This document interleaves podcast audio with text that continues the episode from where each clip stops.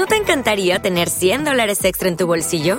Haz que un experto bilingüe de TurboTax declare tus impuestos para el 31 de marzo y obtén 100 dólares de vuelta al instante.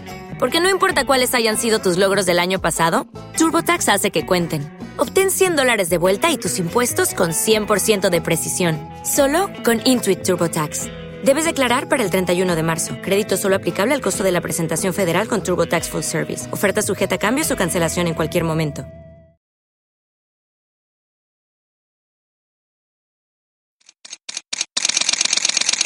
Bienvenidos a Bonita Radio. Esto no es un cuento, esta es la verdad. Breves segundos, la periodista Carmen Enita Acevedo estará con ustedes. Bonita Radio está disponible en Facebook, Instagram, Twitter, Spotify, Google Podcast, YouTube, iVoox y iTunes. Agradecemos a nuestros auspiciadores. Buen Vecino Café en Bayamón. Arco, Cooperativa Abraham Rosa. Vega Coop, de tu lado siempre. Cooperativa Seno Gandía, solidez y futuro. Juana Díaz Coop, somos parte de ti. Nuestras transmisiones son viables también gracias al apoyo de ustedes. Pueden enviar sus donativos accediendo a bonitaradio.net. Allí podrán realizar su aportación a través de PayPal o tarjetas de crédito. También pueden realizar su donativo por ATH Móvil Negocios a la Fundación Periodismo 21. O pueden enviar un cheque o giro postal a PMB número 284, Pio Box 194000, San Juan, Puerto Rico 00919-4000. Bonita Radio, esto no es un cuento, esta es la verdad.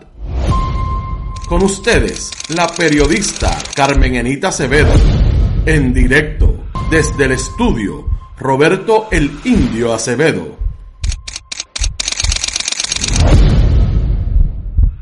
Buenos días, Puerto Rico y el mundo. Soy Carmen Enit Acevedo y estamos en Bonita Radio, Radio a esta hora. A las 8 y 3 de la mañana, Bonita Radio se enciende para conversar con ustedes, dialogar y sobre todo hablar de lo que ustedes tienen derecho a saber que está pasando en el país puertorriqueño y en el mundo.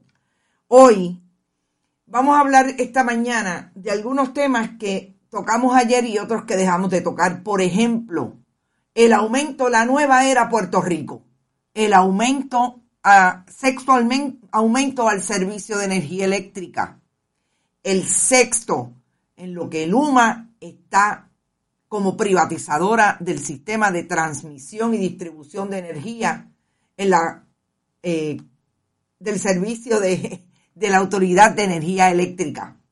Luma vino a privatizar y decían que iba a haber competencia, que iba a haber mucha más disciplina, que iba a haber un mejor resultado que le iba a costar menos al pueblo de Puerto Rico. En la nueva era Puerto Rico que anunció el gobernador Pedro Pierluisi el pasado lunes, hay un sexto aumento. ¿Quién habla de eso? Nadie. Nosotros vamos a hablar sobre eso y de lo que está pasando en relación a ese pedido de aumento.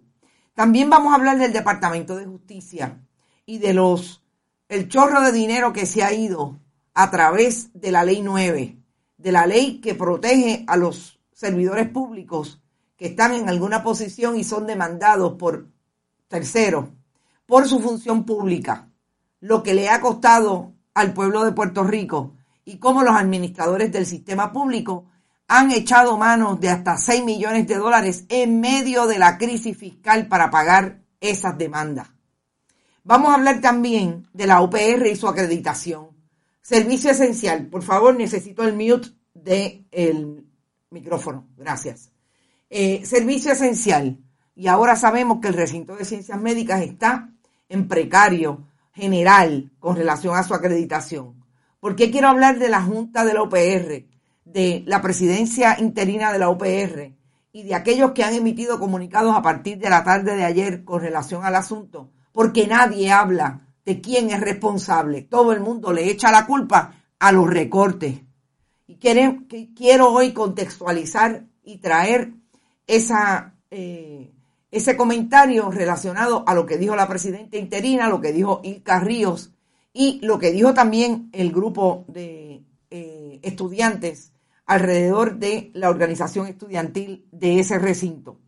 Y también voy a comentar un tema que se van a quedar perplejos Y es que quiero traer, como siempre, el cruce no solamente de generaciones, sino de análisis y cómo las diferentes disciplinas se pueden ubicar en un análisis mucho más amplio y puntual de lo que tiene que ver la justificación que da un miembro de ese grupo del el nuevo género urbano para justificar que tomaron de la lírica, más que la lírica, realmente es una pista de la música de una rapera estadounidense para la canción y la composición que más le ha rendido a ese género, sobre todo a Bad Bunny y a Joel y Randy y las personas que produjeron ese disco que se conoce por sus siglas como Yo eh, hago lo que me da la gana.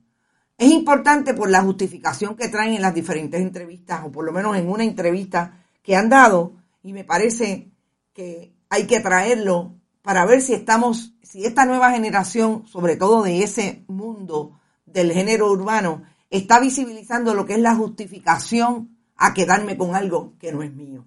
Vamos a hablar de eso en ese sentido. Gracias por estar, por ahí está la diáspora, está todo el mundo. Mariel Rodríguez Caloca, los recortes son para el pueblo nada más. Así es. Buenos días y compartidos, dice Javier Jiménez. Milagros Ortiz Ramos también está por ahí. José Dil, Albert Vázquez, buenos días Puerto Rico.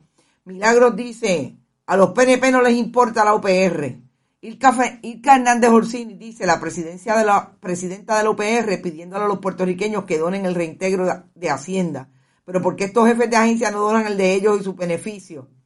Vamos a hablar de eso porque no lo hemos traído y creo que esta, eh, esta coyuntura es importante para traerlo, precisamente porque ellos hablan exclusivamente de los recortes de la Junta. ¿Y dónde quedan los administradores de la OPR? ¿Por qué no hablan de... ¿Te está gustando este episodio?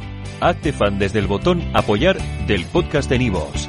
Elige tu aportación y podrás escuchar este y el resto de sus episodios extra. Además, ayudarás a su productor a seguir creando contenido con la misma pasión y dedicación.